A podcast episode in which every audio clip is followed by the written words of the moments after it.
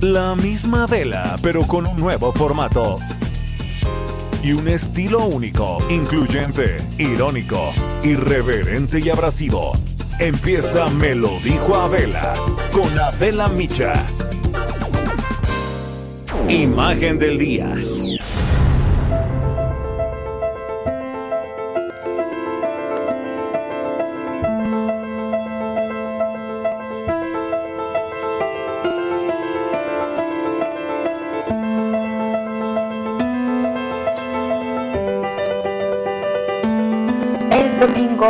Primero de julio del 2018, Andrés Manuel López Obrador, candidato de la coalición Juntos Haremos Historia, fue elegido presidente de México con un histórico resultado de 30.11 millones de votos. De los 56 millones 611 mil votos que se presentaron en las elecciones federales, 53.19% lo hicieron por López Obrador de acuerdo con el resultado final de los cómputos distritales. Y por primera vez en la historia de México, un candidato de izquierda resultaba electo como presidente de la República, cargo que va a desempeñar hasta el 2024. Esto, claro, en caso de nueva revocación de mandato propuesto por él mismo.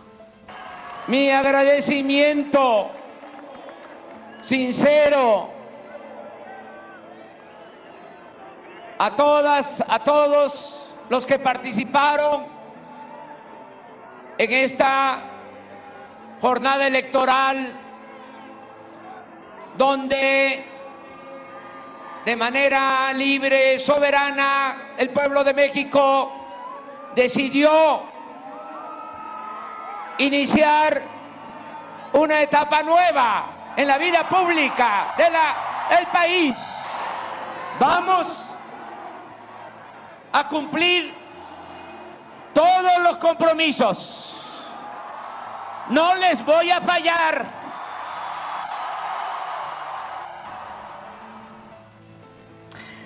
Y la tarde de ese domingo no hizo falta esperar los resultados oficiales porque luego de conocerse las encuestas de salida, sus dos rivales, José Antonio Mid, el candidato del PRI, y Ricardo Anaya, del Partido Acción Nacional, reconocieron su derrota y salieron a felicitar al ganador. Anaya, segundo lugar, obtuvo el 22.2% de los votos, mide el 15.7%. López Obrador, candidato presidencial por tercera vez, llegó al cargo con el mayor respaldo del que se tenga registro. Impulsado por la figura de Andrés Manuel Morena, el partido que lo llevó al poder, se convirtió en la primera fuerza política del país y logró triunfos inéditos. Se quedó con la Ciudad de México, las gubernaturas de Chiapas, Morelos, Veracruz y su natal Tabasco. La coalición Todos por México no es la triunfadora en este proceso de sufragio ciudadano para la presidencia de la República. En este momento habrá de reconocer que de acuerdo a las tendencias fue Andrés Manuel López Obrador quien obtuvo la mayoría. Él tendrá la responsabilidad de conducir el Poder Ejecutivo y por el bien de México le deseo el mayor de los éxitos. Ninguna democracia funciona sin demócratas. Por eso, porque creo en la democracia, porque soy un demócrata, digo hoy ante las y los mexicanos que la información de los resultados con la que cuento me indica que la tendencia favorece a Andrés Manuel López Obrador. Como ya lo hice vía telefónica hace unos minutos que hablé con él, reconozco su triunfo, le expreso mi felicitación y le deseo el mayor de los éxitos por el bien de México.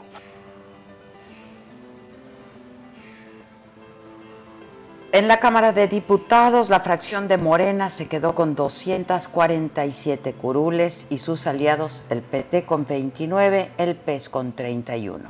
Mientras que en el Senado de la República, el Movimiento de Regeneración Nacional tiene 59 legisladores y los otros miembros de la coalición, el PT 4, el PES 3, el PES 3 de 128 escaños. López Obrador prometió una transformación a la altura de la independencia, la cuarta, dijo. a la altura de la independencia, la reforma y la revolución. Las promesas centrales de su campaña fueron acabar con la corrupción, reducir la violencia, atender la pobreza generalizada de México. Los analistas consideraron que una de las claves del triunfo fue el desempeño de campaña de López Obrador, que llevaba años recorriendo el país, lo que le dio una amplia presencia en el sector rural y urbano. El entonces candidato evitó ser frontal ante los ataques mediáticos de sus contendientes. Transmitió tranquilidad incluso ante la campaña que lo acusó de amenaza castro-chavista. Inició también una extensa agenda de reuniones cerradas con diversos actores de sectores políticos, sociales, religiosos y empresariales. Se realizaron acercamientos que no se habían dado antes a través del empresario Alfonso Romo y la expanista Tatiana Cloutier, su jefa de campaña. Para los expertos, gran parte del electorado exigía un cambio, una transición, un cambio de régimen, tras dos décadas de alternancia entre los partidos tradicionales. El hartazgo y el enojo pudieron más que cualquier otro factor, dijeron. En el discurso que dio ese domingo por la noche en el Zócalo de la Ciudad de México, López Obrador buscó unir a un electorado polarizado y prometió velar por todos los ciudadanos, en primer lugar por los pobres, y llamó a todos los mexicanos a la reconciliación y a poner por encima de los intereses personales el interés general. El mexicano va a poder, como lo acabo de decir, va a poder trabajar y ser feliz donde nació, donde están sus familiares, sus costumbres, sus culturas.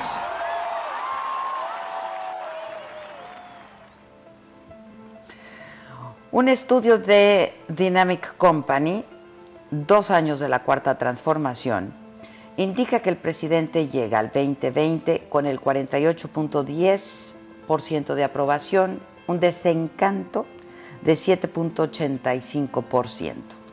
Detallan que esto no necesariamente refleja un rechazo a las políticas públicas impulsadas por el presidente López Obrador, pero sí manifiesta cierta desilusión y una expresión de esperanza de que todo vaya mejor. Aunque digan que todo ya cambió, muchos aún no lo notan.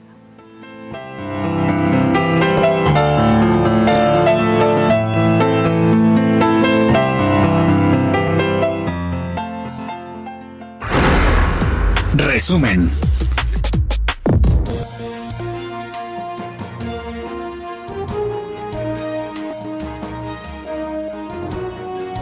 Los saludo con mucho gusto. ¿Cómo están? Muy buenos días. Hoy que es 1 de julio del 2020. Yo soy Adela Micha, esto es Me lo dijo Adela y estas son hoy las noticias. En el primer minuto de hoy miércoles entró ya en vigor el tratado entre México, Estados Unidos y Canadá, el TEMEC, y terminó el Tratado de Libre Comercio, el TLCAN, luego de 26 años de estar vigente y regir la relación comercial entre los tres países. Con el TEMEC inicia una nueva era para América del Norte y el comercio internacional en una de las regiones más competitivas del mundo. Arranca el tratado en medio de la crisis económica por el COVID-19 y aunque los especialistas han advertido que no es mágico y que no resolverá todos los problemas, se espera que logre fortalecer el comercio y promueva el crecimiento.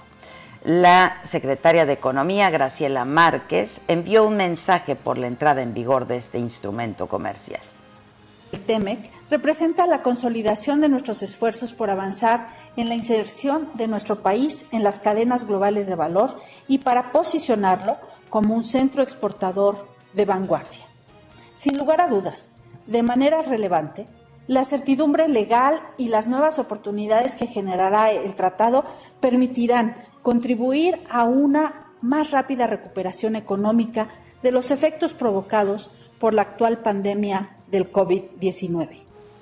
Y en la mañanera de hoy miércoles, el presidente López Obrador celebró la entrada en vigor del TEMEC, reconoció los trabajos del Poder Legislativo y de Jesús Seade para lograr el acuerdo trilateral. A dos años de haber ganado las elecciones presidenciales, dijo que una ceremonia que eh, se va a celebrar por la tarde, esta tarde, agradecerá la confianza que le han refrendado millones de mexicanos.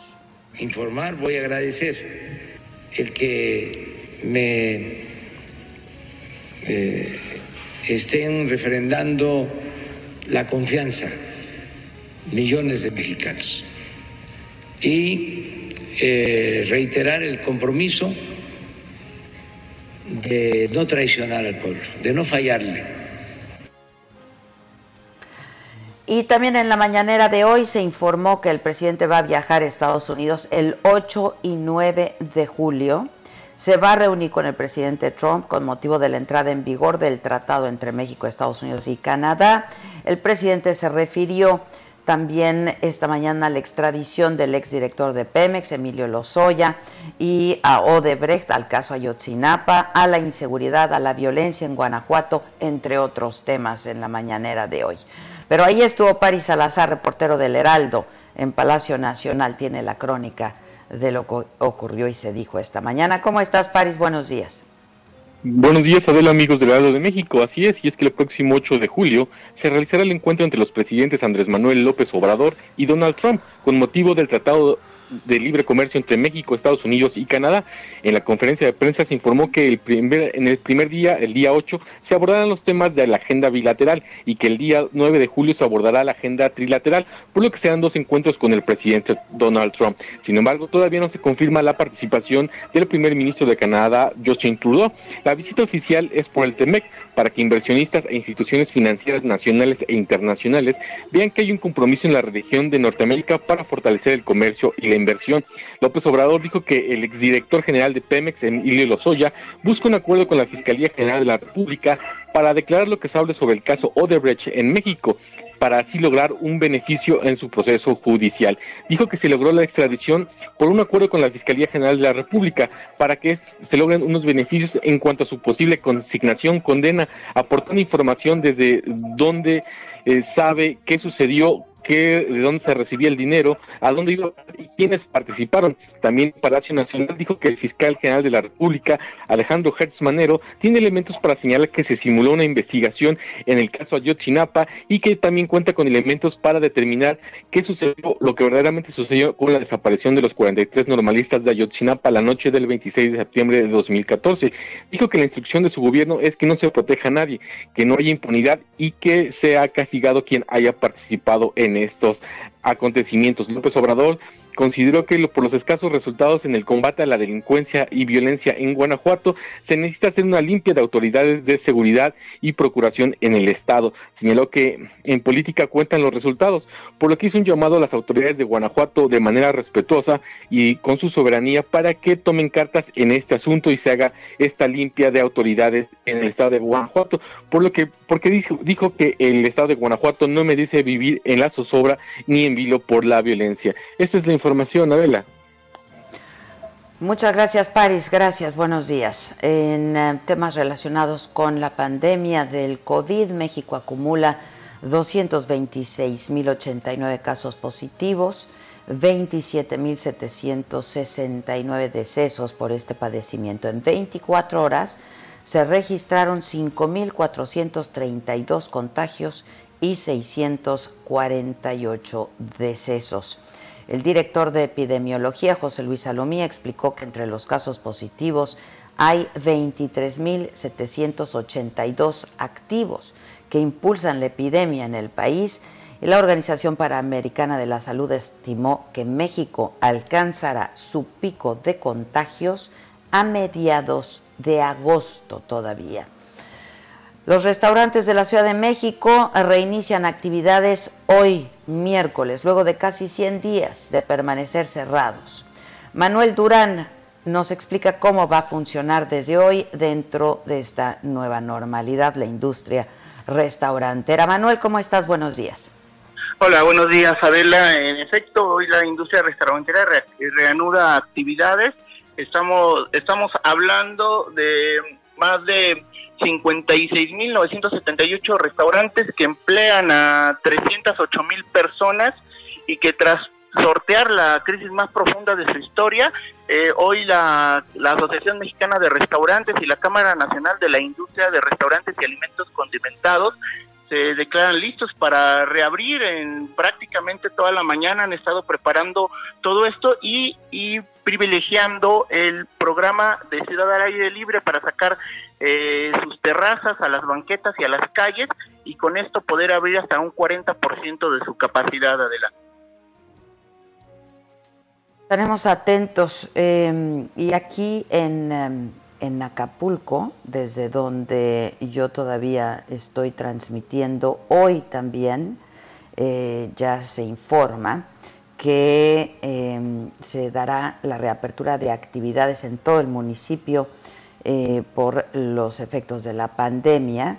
Se van a ir em, abriendo actividades relevantes para la economía de Acapulco, em, hoteles, establecimientos de alojamiento temporal, playas para caminar y para nadar, restaurantes, transporte público, supermercados, bancos, servicios religiosos, eh, producción agroindustrial, plazas cívicas al 25%, jardines, parques eh, polideportivos también, unidades deportivas, zoológicos, barberías, estéticas, solamente con cita previa en salones, tribunales judiciales, administrativos y labores, actividades comerciales informales. Se, em, pues se va a ir reactivando de manera paulatina. Eh, pero a partir de hoy empiezan a abrir hoteles, restaurantes, supermercados, transporte público. En la Ciudad de México, la Secretaría de Seguridad Ciudadana eh, presentó una campaña informativa también sobre la reactivación de multas en parquímetros. Nos informas, Carlos Navarro. Buenos días. Buenos días, Adela. Te saludo con gusto a ti y al auditorio. Y bien, ayer la Secretaría de Seguridad Ciudadana de la Ciudad de México, a través de la Subsecretaría de Tránsito, arrancó una campaña informativa para sobre la reanudación de sanciones en caso de no cumplir con el pago de parquímetros. Esta tiene el objetivo de orientar a los automovilistas acerca de cómo pueden hacer su pago a través de las casetas de cobro. Y para aquellas personas que no quieran tener contacto con las casetas, los van a orientar a realizar su pago a través de tres aplicaciones que es Blinkey, Parkum y Mueve Ciudad, que pueden encontrar en su tienda de aplicaciones. También se puede pagar por medio de una tarjeta de crédito, de una transferencia bancaria o en alguna tienda de conveniencia. Y comentarle a nuestros radioescuchas que después de que fuera suspendido el, el pago de parquímetros desde el pasado 3 de abril, ya mañana arranca el, este, las sanciones, así es que van a haber elementos de la Secretaría de Seguridad Ciudadana haciendo recorridos para verificar que se haya pagado el parquímetro y si no ya van a imponer las multas. Es por ello que se implementó esta campaña informativa para orientarlos a hacer el pago Adela. Muchas gracias, gracias Carlos.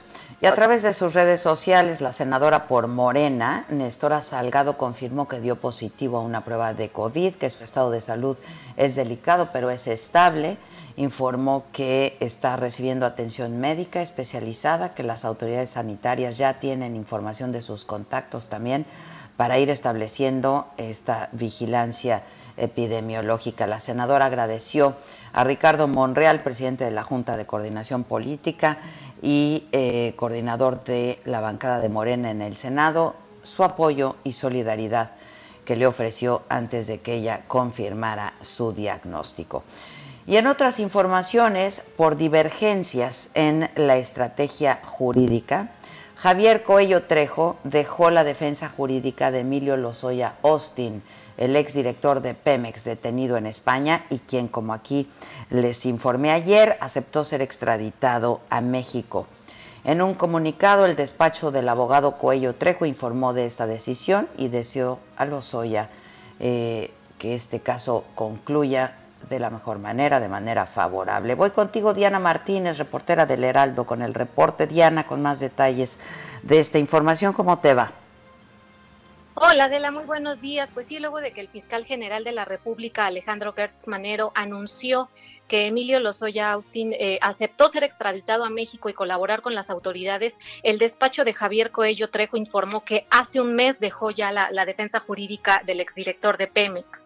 Esto por diferencias en las decisiones que se han tomado sobre la estrategia jurídica. El despacho Coello Trejo y Asociados señaló en un comunicado que ya no defiende más al exfuncionario, pero que le desea una conclusión favorable del caso. Coello Trejo ha litigado el caso de los Lozoya Austin por lo menos desde 2017. Recordarás que él lo acompañó a una comparecencia ante la extinta Procuraduría General de la República el 17 de agosto de ese año y unas horas después ofrecieron una conferencia de prensa en un hotel de Avenida Paseo de la Reforma donde Lozoya negó todas las acusaciones en su contra. Desde entonces Coello Trejo presentó amparos y otros recursos para defender a su cliente. Por, estaremos al pendiente de, de quién lleva la, defensa jurídica de Lozoya una vez que este comparezca ante un juez de control en México, Adela. Muy bien, pues estaremos muy atentos. Muchas gracias. Hoy decíamos que el presidente se refirió a esta decisión de Lozoya de em, pues eh, atenerse a esta extradición. Muchas gracias. Gracias, Diana. La Secretaría de Gobernación confirmó la renuncia irrevocable de Candelaria Ochoa Ábalos como titular de la Comisión Nacional para Prevenir y Erradicar la Violencia contra las Mujeres, la CONAVIM. Gobernación no habló de las causas de la renuncia, solamente explicó que el organismo va a continuar operando de manera normal con su estructura operativa hasta que se designe a otra persona como su nueva titular, pero circularon versiones de que la dimisión se dio por diferencias con sus eh, superiores. En eh, otras informaciones, en San Martín Texmelucan, en Puebla, descubrieron una toma clandestina de hidrocarburos. Lo descubrieron por accidente porque un vehículo del ejército mexicano patrullaba por un camino de terracería y cayó en un boquete y al intentar sacar em, el, el, vehículo descubrieron pues que era un túnel una fuente de robo de combustible. Almaquio García, ¿cómo estás? Buenos días. Hola Adela, ¿cómo te va? Muy buenos días a los amigos del auditorio. Efectivamente, y bueno, pues ya después de este, eh, de que se atascó la llanta izquierda de la unidad, la intentaron sacar y encontraron un túnel que a la postre pues resultó ser una fuente de ordeña de gas licuado de petróleo del ducto Cactus Guadalajara, cuya ruta va de Chiapas a Jalisco pasando por Puebla. Nezahualcóyotl Albarrán Mendoza, gerente de seguridad física de Pemex, explicó al realizar el recorrido que los cuerpos de seguridad pues ya tenían una alerta de que en esta zona había sustracción de combustible, la cual encontraron de manera fortuita. Así, así lo explicó. Escuchemos. Uno de nuestros vehículos cae, la llanta del lado izquierdo cae sobre una irregularidad del terreno. Cuando cae sobre esa irregularidad del terreno, que además ya le estábamos buscando porque teníamos esa alerta en ese punto, y empiezan a escarbar, se percatan y se dan cuenta que hay una oquedad que hay unas tarimas y que se encuentran con la entrada posiblemente de un túnel. Se dan cuenta que hay cubetas, tierra removida. Y bueno, Adela, el inicio de la cavidad se encuentra a 180 metros de una construcción de unos 150 metros cuadrados con barda de 3 metros, en donde a decir de las autoridades, los guachicoleros de San Martín Texmelucan ordeñaban 54 millones 900 mil pesos al mes.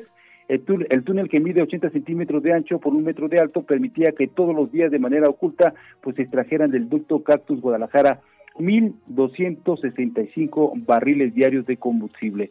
El lugar fue resguardado en un operativo conjunto realizado por elementos del Ejército Mexicano, la Guardia Nacional y Petróleos Mexicanos y bueno, pues finalmente no hubo detenidos y están a la espera precisamente de que continúen las investigaciones. Adel amigos, el reporte que les tengo. Muchas gracias, gracias. Buenos días, Almaquio. Vamos a hacer una pausa. Ya escuchamos la campanita, vamos a hacer una pausa, pero regresamos con mucho más esta mañana, mucha más información eh, y mucho más este miércoles 1 de julio. Esto es, me lo dijo Adela, yo soy Adela Micha y nos escuchas por el Heraldo Radio. Volvemos. Que nos mandes el pack no nos interesa. Lo que nos interesa es tu opinión. Mándala a nuestro WhatsApp 5521 53 71 26. En Me lo dijo Adela, te leemos, te escuchamos y te sentimos. Tiquitiquitín, tiquitín.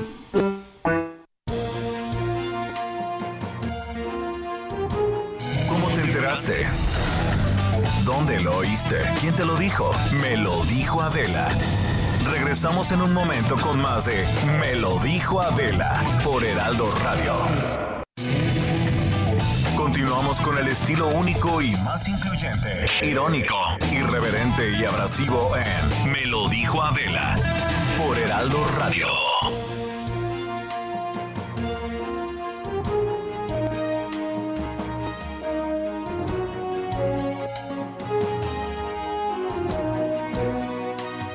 Estamos de regreso y em, con mucha, mucha más información. Em, murió Lilian de la Concha, ex esposa de Vicente Fox, murió debido al cáncer que padecía desde hace, pues, desde hace algún tiempo. Eh, estuvo casada con el expresidente de México durante 20 años y juntos adoptaron a sus cuatro hijos, Ana Cristina, Vicente, Paulina y Rodrigo. Ya desde, desde hace algunos meses se, pues se había informado que estaba muy delicada de salud, pero que ella, de acuerdo a familiares y a gente cercana, eh, estaba, estaba muy optimista. Descanse en paz y un abrazo, un abrazo a sus, a sus hijos. Y tenemos información internacional en el escenario internacional entre protestas y detenciones en Hong Kong. Inició la nueva ley de seguridad aprobada por China. Por primera vez las autoridades prohibieron la tradicional marcha para conmemorar la retrocesión a China. La nueva ley de seguridad es una medida histórica ha sido denunciada por muchos gobiernos occidentales como una agresión sin precedentes contra las libertades y la autonomía de la ciudad. La policía utilizó gas pimienta, cañones de agua para contener a los manifestantes. Hay 200 detenidos. Y em, en, otras, eh, en otras noticias, George Ratzinger, el hermano mayor del Papa emérito, Benedicto XVI, eh, murió hoy en la ciudad alemana de Ratisbona. El eh, también sacerdote de 96 años estaba muy enfermo desde hace tiempo, había perdido la visión, había perdido la vista. El Papa emérito visitó a su hermano en su natal Bavaria el pasado 18 de junio y se trató de su primera salida al extranjero desde el 2013. Fue una despedida, estuvieron juntos por cuatro días porque Benedicto XVI eh, regresó al Vaticano de 93 años, regresó al Vaticano el 22 de junio en un avión de la Fuerza Aérea Italiana. Y bueno, les decía que en el primer minuto de este miércoles entró en vigor el tratado entre México, Estados Unidos y Canadá. El TEMEC, con esto termina el eh, TLCAN, el Tratado de Libre Comercio, luego de 26 años de estar vigente y de regir la relación comercial entre los tres países. Y hoy a mí me da mucho gusto poder saludar eh, a Carlos Salazar Lomerín, él es el presidente del Consejo Coordinador Empresarial de México. Carlos, ¿cómo estás? Muy buen día. Adela, qué gusto saludarte. ¿eh? igualmente, siempre. igualmente, ya hace un rato que no hablábamos. ¿Cómo estás de salud? ¿Cómo están tú y tu familia? Todo, todo perfecto, gracias a Dios, esperando que esta pandemia nos deje volver a, regresar a algo, algo que ahora vamos a definir como normalidad. Vamos a ver como esta nueva normal. Sí, verdad, habrá que esperar a ver qué es. Por lo pronto, entra el, eh, el tratado, entró ya en el primer minuto de hoy el nuevo tratado, el TEMEC. Eh, y ustedes en el Consejo Coordinador Empresarial han dicho, el TEMEC está aquí, pero el trabajo apenas comienza, Carlos. Así es. Así es, mira, hicimos un, comunicado esta mañana muy temprano, eh, después de haber conversado con nuestras contrapartes de Canadá y Estados Unidos. Quiero recordarle a tu auditorio que el tratado eh, fue logrado después de, pues, de una presión enorme que nos puso Estados Unidos. Nosotros no hubiéramos querido cambiar las bases de lo que conocíamos como el TLC Recordarán que el señor Trump definió el TLC como el peor tratado que había firmado Estados Unidos, fue enormemente agresivo y la negociación fue muy compleja. Empezó desde el último año de la de la de la, de la administración, pasada, y nosotros hemos acompañado enormemente este esta consecución. ¿Por qué? Pues porque el sector empresarial está en el centro de este de este de esta vorágine, se podría decir podría ser el más afectado y en consecuencia México. Le recuerdo también a tu auditorio que el motor de crecimiento de todos los últimos años de nuestro país ha sido esa relación comercial que hemos establecido con Estados Unidos. En los últimos 20 años nos hemos convertido en una potencia exportadora del mundo y al mismo tiempo hemos logrado ser la séptima economía manufacturera del mundo. Todo esto se dio por el tratado. Había que defenderlo. Y bueno, nos da gusto haber llegado a este momento. Eh, fue muy complejo. Nosotros, insisto, acompañamos a, a, SEADE durante, durante todo el proceso en este último año.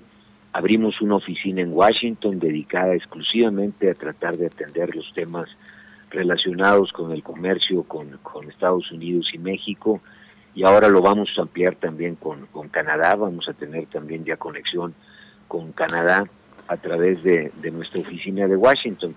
Entonces, hemos estado muy activos, sabemos que este es un paso nada más y que empieza lo bueno.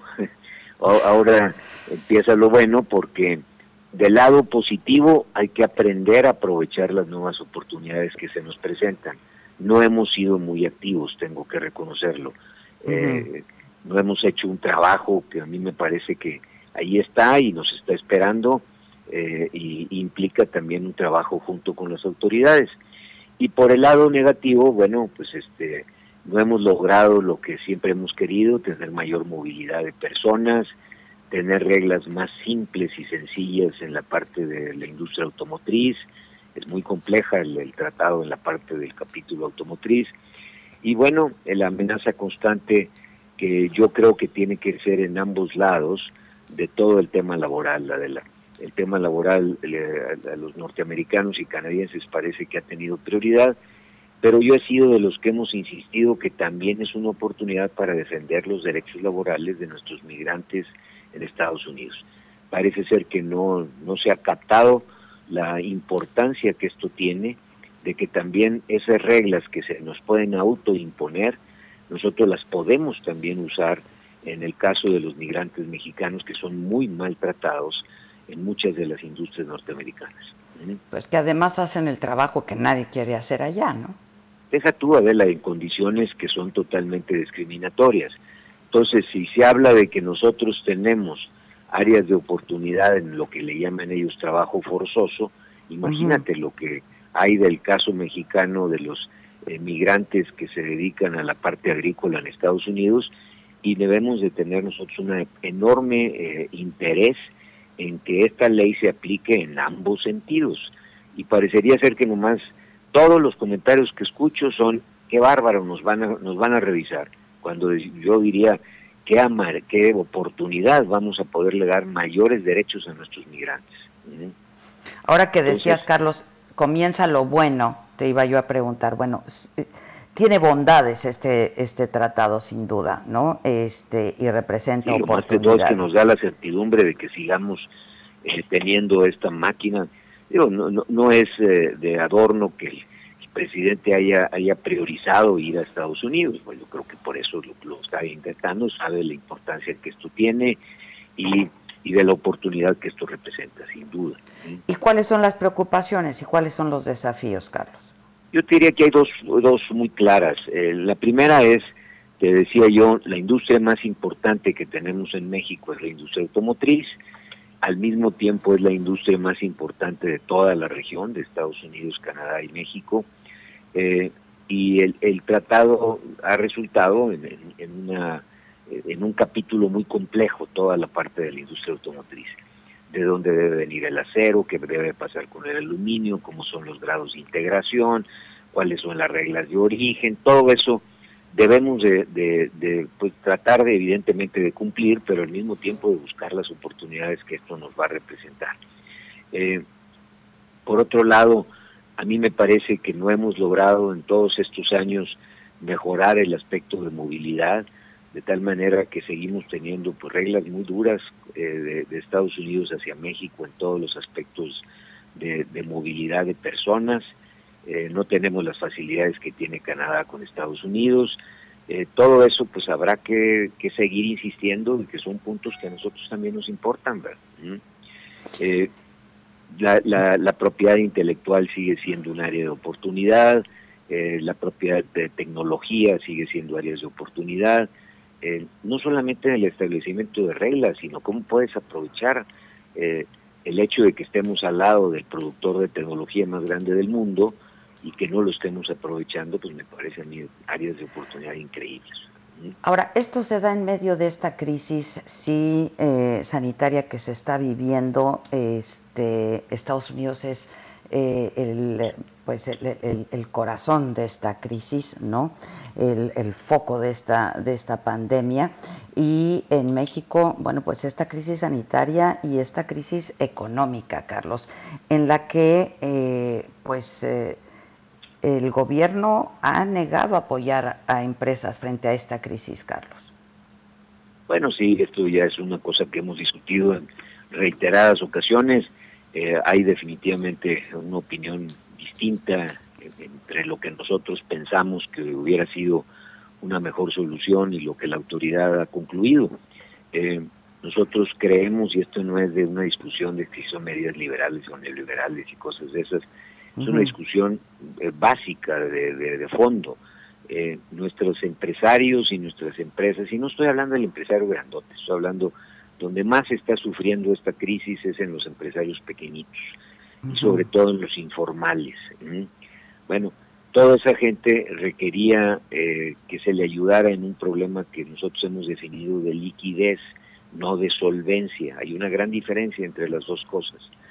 Y bueno, desgraciadamente muchas de estas empresas van a tener un problema o están teniendo un problema de solvencia y, el, problema de liquidez se les ha traducido en algo inmanejable para muchas pequeñas compañías. Hoy que estamos viviendo el regreso, lo estamos viendo ya eh, en realidad, la realidad nos ha alcanzado y vemos como muchas compañías pues no van a poder regresar eh, y estaban bien en febrero, no están regresando porque no pudieron manejar el problema de liquidez que esto representó. Entonces, esta es la realidad, este, la deuda como quiera va a estar subiendo, eh, tú, si tú analizas, vas a ver a final del año la relación que se mide en los países de cuánta deuda tienes con respecto al Producto Interno Bruto, eh, va, va, a subir sensiblemente en México. Eh, ¿Por qué? Pues porque el, Producto Interno Bruto se va a reducir y esto va a provocar que el, el cociente o la capacidad que tienes de tomar deuda y, y servirla, o sea, pagarla, este, pues va, va a ser cada vez más restringida en nuestro país. Al final estamos sufriendo las consecuencias que queríamos evitar. Oye, el, el reto era convencer al presidente. No lo has visto, ¿verdad? Lamentablemente no, mira, yo he insistido, toda la semana sigo hablando a su oficina, porque nos parece que la actitud que debemos de tener es, aquí nomás hay un enemigo y el enemigo es la pandemia eh, y, y, nada más hay un objetivo y el objetivo es México. Entonces, este, nosotros eh, seguimos insistiendo en que podemos ayudar en, poder encontrar mejores soluciones. Eh, hemos hecho, tú lo sabes, un gran esfuerzo por tratar de oír a todos los sectores, no solamente al empresarial, y, y, ser un vehículo que al final proponga y proponga este, alternativas. Hemos intentado trabajar con todos, con los legisladores, con los senadores, diputados, universidades, eh, sindicatos, gobernadores, alcaldes, bueno, todos los que de alguna manera tienen una opinión de lo que está sucediendo, eh, hemos ido a, tratar de escucharlos, oír las, las, fórmulas que ellos proponen y tratar de llevarlas a, pues a propuesta. Y yo en eso me siento satisfecho, creo que hemos hecho el trabajo. Eh, lamentablemente, bueno, pues este, seguimos todavía en esto. creo que eh, la, la, respuesta que nosotros hemos recibido es de que la prioridad ha estado en la salud, cosa que nosotros también estamos de acuerdo, y que ahora vamos a tener el sí el y que ahí esperamos eh, otra vez volver a ser activos en cuanto a nuestra nuestro rol y nuestra participación. Mm, ya. Oye, eh, eh, Carlos, sé que te saliste de una reunión para atender esta llamada.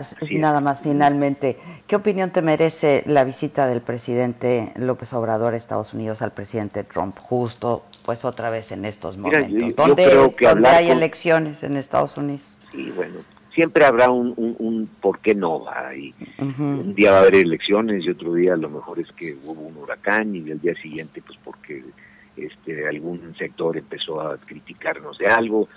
Yo creo que siempre, siempre, Adela, en mi opinión, eh, es importante mantener un diálogo abierto y, propositivo con tus principales socios. Este, eh, diferencias las vamos a tener siempre, somos economías muy dispares, muy hay poca funcionalidad a veces en muchos de nuestros procesos, eh, compartimos una, bueno, es la frontera con mayor diferencia en, en todos sentidos eh, en el mundo. Entonces, bueno, pues, obviamente esto provoca que siempre habrá áreas de, de, de diferendo, pero yo sí veo positivo y además me parece que es importante que el presidente empiece a viajar, a ver que el, mundo es, mucho más amplio que lo que sucede nada más en nuestro país y a buscar áreas de oportunidad. No, bueno, solo va a Estados Unidos, ¿eh? Solo va, a ir a ver a Trump. Él ya dijo que no le gusta viajar. Bueno, pues vamos a después esperar qué va sucediendo, porque mira, al país nos urge inversiones. Esto es un, es un hecho la inversión ha ido desplomándose y desplomándose cada vez más y yo quiero ser insistente con tu auditorio. Hagamos lo que hagamos. Si no tenemos inversión, no hay crecimiento. Si no hay crecimiento, no hay trabajo. Y si no hay trabajo, no hay lucha contra la pobreza. Nosotros hemos comprado el discurso 100% de que hay que poner a los pobres en primer lugar y hay que orientar programas sociales, pero estos van a ser sostenibles sí, solo si hay crecimiento. Entonces, hay que buscar la inversión donde esté y hay que irla a promover donde se encuentre.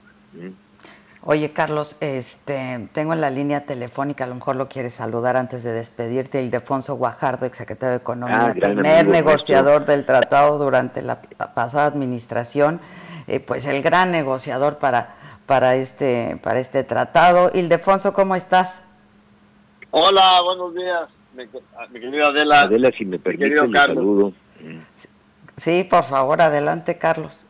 Y Alfonso, ¿estás en la línea? Sí, don Carlos, escuchándote. Parece que no se ha conectado. Sí, yo sí lo escucho. ¿Me escuchan? Delfonso. Yo sí lo escucho. ¿Tú lo escuchas, Carlos? Yo yo no lo escucho, pero déjame nada más hacer un comentario. Yo creo que mucho de lo que hoy estamos viviendo sin duda se debe a, los buenos oficios de, un gran mexicano que es el del Guadalajara. Yo creo que él vivió en la parte más dura cuando el presidente Trump empieza a criticar esto como el peor tratado. Tuvo la prudencia y la paciencia, que a veces no son virtudes tan fáciles de encontrar, de ir caminando por, por este sendero difícil que representó restablecer un diálogo y una, y una comunicación muy efectiva. Yo creo que esto se lo debemos en mucho a ese trabajo este, profesional y de primera que ha hecho nuestro, nuestro amigo Ildefonso Bajardo, al que le mando un saludo siempre con nuestro respeto y nuestra admiración. Ahora se lo comunico. Te mando un abrazo, Carlos. Muchas gracias. ¿eh? Gracias. Gracias. gracias.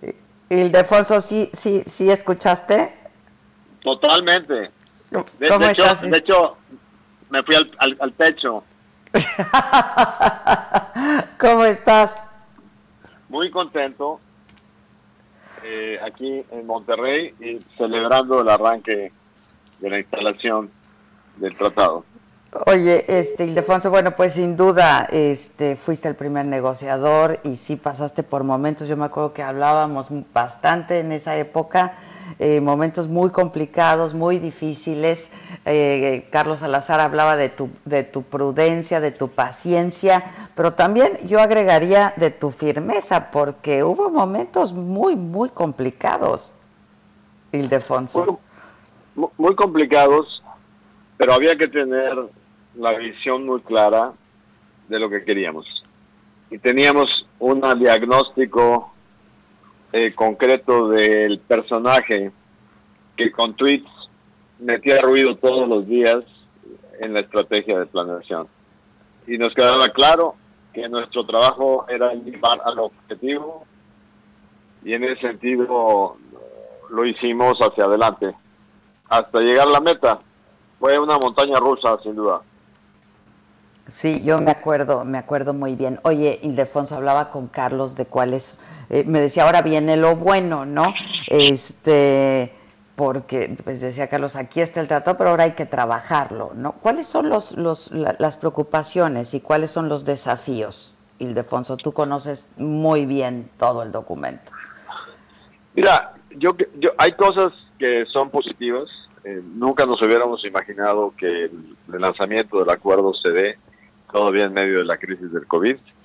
El diseño mismo del acuerdo para regresar cadenas de valor a ser hechas en América del Norte, procurar relocalización de empresas de Asia, de Europa, para fortalecer lo producido en América del Norte, es un buen elemento que se alinea a las consecuencias de COVID y de cómo COVID cambia las cadenas globales de valor. Por otra parte, sí hay nuevos eh, retos de cumplimiento en la parte progresiva del acuerdo nuestros cumplimientos en materia de derechos laborales, de derechos ambientales, eh, que son parte fundamental para garantizar que los beneficios vayan a todos y que todos ganemos en este proceso. Y eso va a implicar un esfuerzo de autojustificación y apoyados por el gobierno de las empresas que están más señaladas en el seguimiento. ¿Cuáles son las más señaladas? Pues las que tienen el ojo puesto por parte de los demócratas sindicalistas que se han enojado mucho porque han perdido base sindical por la capacidad que ha tenido México de atraer esas inversiones. Y traes otros elementos ahí que se mezclan con la estrategia electoral de Trump para ayudar a sus amigos republicanos de Florida y poderles dar eh, el gusto de hacer algunos casos de violaciones laborales por trabajo infantil en el campo agrícola.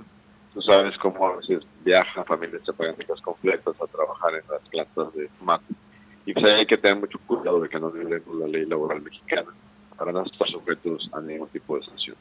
Es que se da en momentos muy complejos, ¿no? Este, la entrada, la entrada en vigor del tratado en momentos muy complejos, eh, eh, pues en, en, términos de toda esta pandemia, la crisis eh, sanitaria, esta crisis económica, pero además en el periodo electoral en Estados Unidos. Así es, y que lo hace muy atractivo acciones por parte de un presidente que sabemos que no va a desperdiciar ninguna oportunidad para llevar agua a su molino electoral. Entonces van a patrocinar casos que tenga que ver para defender a los tomateros de Florida eh, con motivos electorales y van a hacer cuestiones para favorecer a sindicatos. Bueno, veremos la calidad de los casos que, que introduzcan y afortunadamente hay comités arbitrales que se deciden de forma imparcial si estos casos tienen sustancia.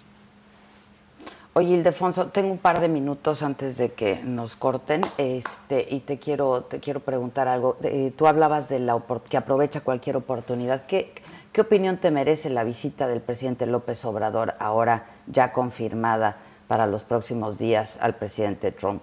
Justo otra vez, eh, pues en este contexto. Mira, eh, las visitas ah, cuando ocurren en tiempos electorales siempre llevan riesgos y sobre todo cuando tu anfitrión pudiera hacer un uso electoral de, la visita. Es responsabilidad de quien haga la agenda del presidente equilibrarla. Me imagino que está cuidada con una reunión también con el candidato demócrata.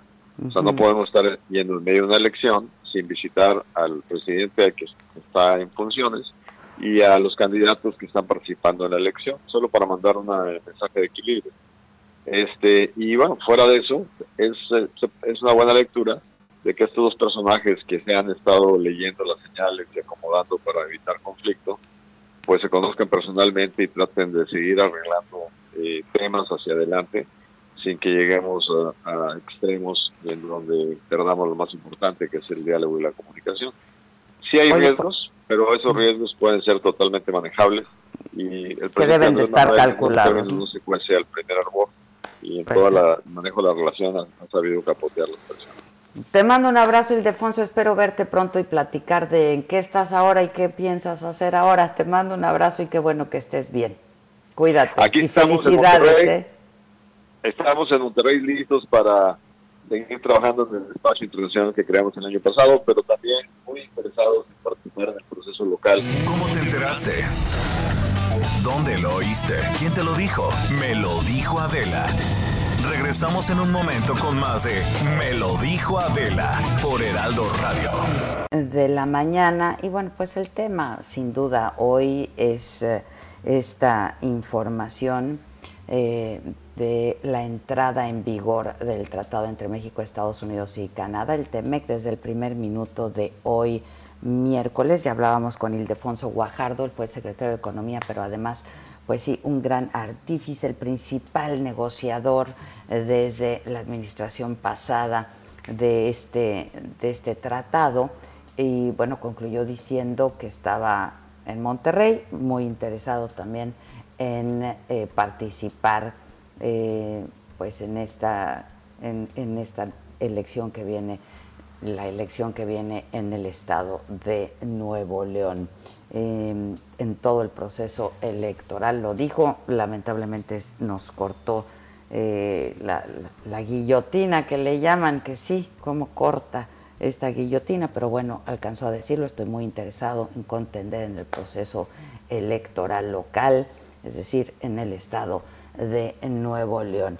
Y eh, Jesús Seade es el subsecretario con quien también hemos hablado varias veces, subsecretario de Relaciones Exteriores para América del Norte, y dijo esto de la entrada en vigor del tratado, del TEMEC. El TEMEC va. Después de tres años muy arduos de negociación y múltiples esfuerzos por lograr su nacimiento, el TEMEC ve la luz este primero de julio, reemplazando al añejo Telecán vigente desde hace 26 años. Quiero subrayar, no sin orgullo, por la cooperación que supimos lograr, que el TEMEC es el resultado de la suma de esfuerzos de sus negociadores del gobierno anterior y del actual, haciendo un gran trabajo unos y otros, pero también juntos durante la transición. También subrayo la excelente cooperación que desde Cancillería tuvimos con las Secretarías de Economía, del Trabajo, Agricultura, Semarnat, con los representantes empresariales que mucho nos guiaron y ayudaron, y agradezco el gran apoyo y ojo avisor de nuestros senadores y de la prensa y del público. Por otra parte, quisiera expresar mi aprecio por la interacción muy robusta, pero siempre constructiva y honorable, de los grandes negociadores de Estados Unidos, embajador Lighthizer, y de Canadá, con su viceprimer ministro, Chrystia Freeland fue solo todos juntos que pudimos sacar adelante esta gran empresa y hacerlo con gran éxito para México y para la región. Y me llena de dicha que hoy nuestros pueblos puedan todos celebrarlo. En forma muy importante, el TEMEC, como bautizó nuestro presidente al tratado, apoya y apuntala la profunda reforma laboral aprobada hace un año, que tanta falta le hacía a nuestro país para transitar hacia un México más justo, pero también más moderno y eficiente. Asimismo, el tratado establece reglas en muchas áreas industriales, incluyendo automotriz, autopartes, acero, aluminio, que se van a traducir en más inversiones y más empleos, como parte de una Norteamérica más eficiente e integrada. Pero también en un cambio histórico, el tratado apoya la mejor participación de las pequeñas y medianas empresas y ayudará en el combate a la corrupción. Y quizás sobre todo, el TEMEC nos entrega el instrumento de solución de diferencias Estado-Estado que nunca pudimos tener con el Telecán, que nos permita resolver conflictos comerciales con una base en derecho, equitativa y que dará más confianza y respaldo a nuestros agricultores y en general a nuestros productores e inversionistas.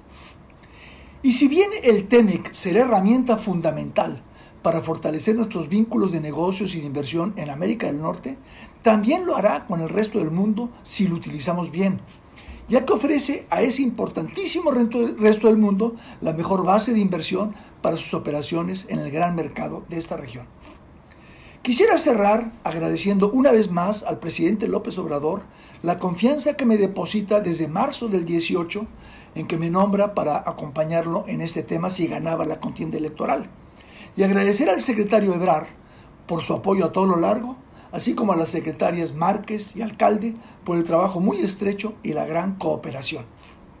Ahora, a vivir con este gran tratado, a cumplir con nuestros compromisos en él, de marchar hacia un México de mejores prácticas y mayor justicia y modernidad, y a sacarle provecho a las amplias oportunidades de inversión y negocios que el TEMEC nos crea y nos ofrece.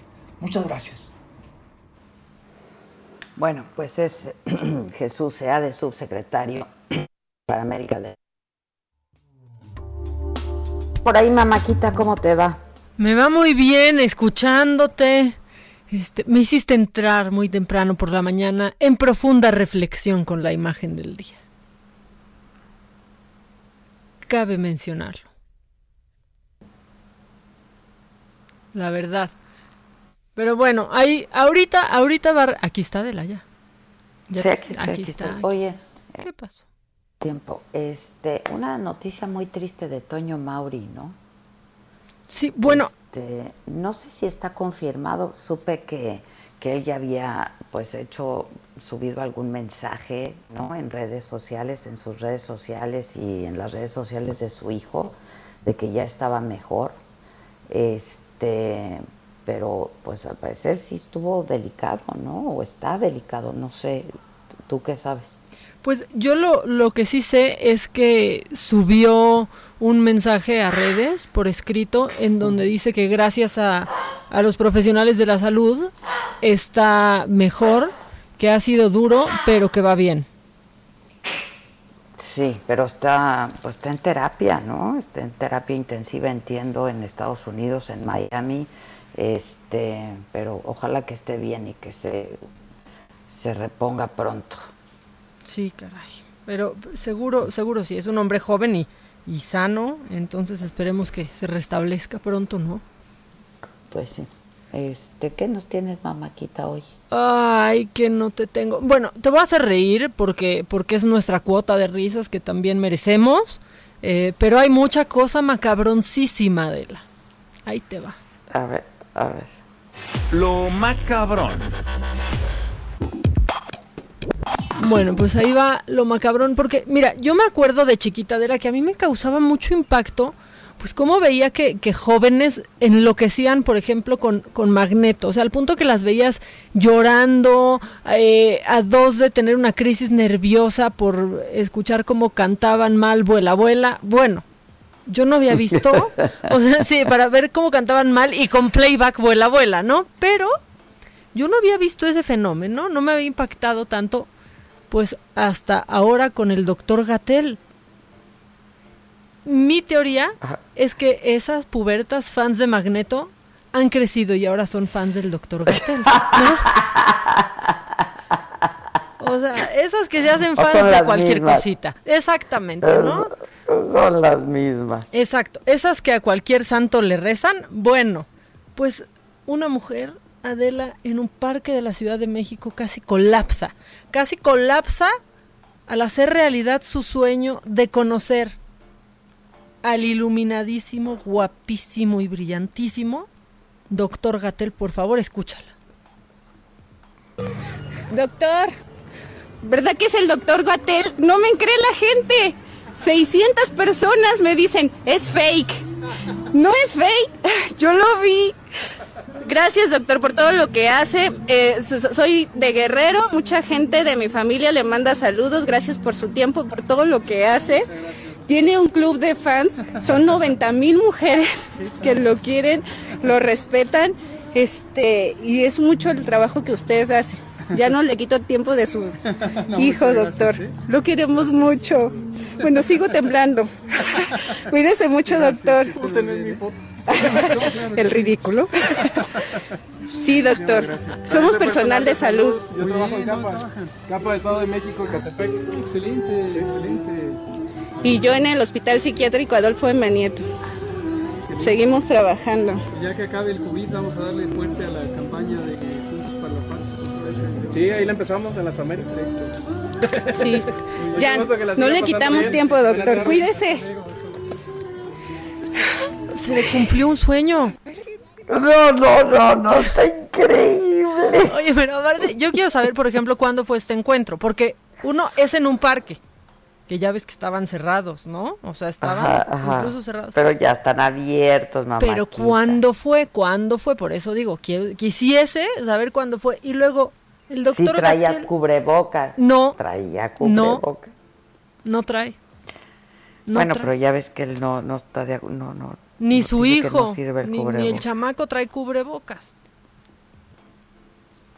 que, que pues los niños son potenciales transmisores de, de COVID. Y, Claro. Y después de los dos años de edad ya recomiendan que un niño traiga cubrebocas. Bueno, pero Yo sí quiero este, pedirle a la gente que nos escuche que use cubrebocas. De verdad, usen el cubrebocas. Usen el cubrebocas. completamente. Por favor. Bueno, Sí, sí da mucha ¿Qué más? seguridad Está estar muy- en un entorno así. Claro. sí, está buenísimo tu, tu, tu, tu video. Sí, doctor Gatel. bueno, eh, vamos a seguir. Mira, hay una cosa. igualito. La verdad es que, doctor, doctor Gatel, sí es verdad. Si eres, si eres, ¿verdad? Si eres, no, si eres, si es usted el doctor Gatel. Bueno, vamos a seguir con más. Es que hay un tuit macabrón que nos va a quitar la risa, entonces me voy a esperar tantito Sí, con ese. ese ya, ya me imagino cuál es. Híjole, porque no estamos para esas. Pero, Ya me imagino. mira, ya estoy como la mosquita antes de postrarse en la materia fecal. ¿Ya estás con tus manitas? Ya estoy así frotando las manitas porque tenemos que hablar de una diputada federal. Ellos que nos Ah, es que sostuvo. Ellos que nos Cuenta, representan, cuenta. Adela, que nos llenan de, de orgullo. Ella es Nayeli Salvatori, aunque es Nay, ¿no? Ella se pone como Nay Salvatori porque pues suena más nice. No se vaya a poner después J. más acá. Sí, exacto. ¿no? Exacto, más acá. Suena más acá Nay que Nayeli. Bueno, bueno, bueno. Pues es diputada federal. Pero ha- haz la descripción de lo que pasa. Obviamente. Para quienes nos escuchan y no tienen el visual. Mire, ella no pudo, yo les quiero contar que no pudo resistir la tentación de tener TikTok. Y está bien, puede tener TikTok. Pero se puso a grabar en la Cámara de Diputados, Adela. Y, y eso no es lo peor, porque dijeras, bueno, pues estaba ahí sentadita y grabó algo, no, está mal, pero bueno. No, no, no, lo hizo, o sea, lo hizo, mira, con nuestras, ba- nuestra bandera detrás caminando ella, sí con su cubrebocas, sí muy con faldita y todo, caminando, está haciendo un challenge en TikTok que es Como en que es- pasarela, ¿no? Exacto, que se llama eh, es como el challenge de Kuno, ¿no? Que consiste es con una canción que se llama 4K de un- unos que son el Alfa, Darrell y Noriel, así las cosas. Bueno, y entonces va caminando y de pronto consiste en que pues suenan unos balazos y tienes que hacer como que disparas, ¿no? Pum, pum, pum. En la, en la cámara de, en la cámara de diputados con nuestra bandera detrás. En el, en el honorable En el Congreso de la Unión. En H el Congreso de la en el Unión. H Congreso. En unas semanas, o sea, venimos de un hecho violentísimo, por ejemplo, la semana pasada, ¿no? De un atentado. Y ella piensa que, que está bien. Pero aparte, obviamente se empieza a hacer viral. ¿Y qué piensas tú? Pues le dio vergüenza, va a pedir una disculpa. Al contrario, parte do, corte A. Corte A, se nos pone retadora. O sea, esta señora que vive del erario se pone retadora y todavía dice, aquí está, como ya sé que se va a hacer viral y me van a insultar y bla, porque ya ves cómo somos los ciudadanos de payasos, eh, pues mejor les ahorro la chamba. Y da sus razones. No fue en horario laboral, el audio no se escuchó y me van a castigar por hacer mímica mucho antes de empezar la sesión. A ver, no fue en horario laboral, pero no fue en su casa, Adela. Pues no, claro que no. O sea, fue en el Congreso y se seguía defendiendo con idioteces como decir... O sea, mal todo. Todo. Mal su, mal su desfiladito, mal el contenido, mal todo mal. Todo, todo mal, pero aparte, todavía pone. También es discriminatorio pensar que por tener un cargo público no tengo los mismos derechos que ustedes. O sea, diputada, ¿qué crees? Perteneces a uno de los grupos más privilegiados de este país. Tienes más derechos que sea- nosotros, pero además, pues todo depende qué hagas con el TikTok, ¿no? E- O sea, eres exactamente. una- Eres, un, claro, O sea, porque sí, a ver, una representante ciudadana, pues no, no, no, no. ¿quieres ir, ser influencer y llevar eso a tu terreno? Ok, ve la manera. Dedícate a eso, claro. Para se vale, puede. tienes todo el derecho. Pero, Nay Salvatori, ya no estás en Azteca, Puebla, donde te veía tu mamá, tu papá y dos personas más. Es diputada federal, Adela. Salvatori. Salvatori. Oye, Sí, claro, claro. Pero bueno, entonces Por ya... eso, de- por eso se dice Ney. ¿Para Eh, qué? Para que, rime con el Salvatore. Para que, ma, pa que mache con el Salvatore que le da que le da que caché. más acá, más caché, más fifi. Exactamente. Y pues bueno, la gente ya le está recordando el código de ética de la Cámara eh, de Diputados, mismo que está rompiendo, ¿no? O sea, como pues preservar el recto ejercicio de su función, evitar actitudes que denoten abuso de poder, porque pues sí, perdón, pero o sea, no cualquiera puede ir a la Cámara de Diputados y grabar su TikTok, ¿no? Pues no.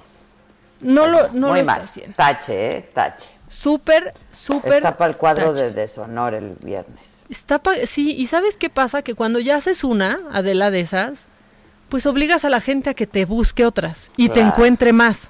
Oye, me preocupa mucho que otra vez puede estar en el cuadro de deshonor Beatriz Gutiérrez Müller. Va a estar. O sea, Sí, desde ¿verdad? ya. Desde ya. Sí, ¿verdad?